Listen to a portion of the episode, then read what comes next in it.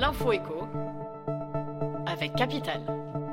On commence par la question du jour. Moins 5 à Belfort, moins 3 degrés à Paris. La semaine s'annonce glaciale dans l'Hexagone. Cette vague de froid fait ressurgir les craintes de coupures d'électricité. En 2024, tout va très bien se passer, a rassuré Agnès Pannier-Runacher, ministre de la Transition énergétique, ce lundi 8 janvier sur France Info. Les stocks d'électricité devraient en effet être suffisants pour amortir l'augmentation de la consommation. On enchaîne avec le chiffre du jour. 16 711 euros bruts par mois, c'est la rémunération moyenne des 10 agents les mieux payés des ministères en 2022.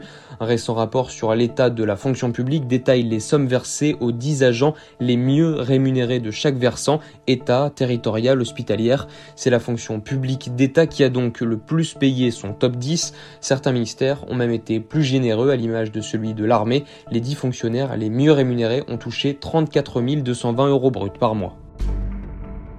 On poursuit avec le comparatif du jour. En 2023, les investisseurs vont pouvoir profiter d'une éclaircie sur le rendement des fonds euros des contrats d'assurance vie. Après un plus bas historique de 1,10% en 2021, le taux d'intérêt moyen devrait en effet atteindre 2,5% en 2023 selon les prévisions de Good Value for Money et certains acteurs du marché pourraient offrir jusqu'à 4,5%.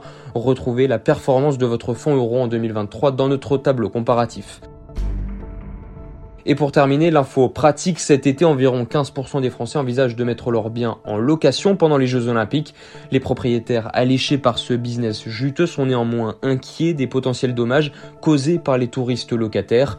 Détérioration du mobilier de l'électroménager, vol des biens, retrouvez nos conseils pour être couverts au mieux face à ces risques de dégradation. C'était l'info écho avec Capital.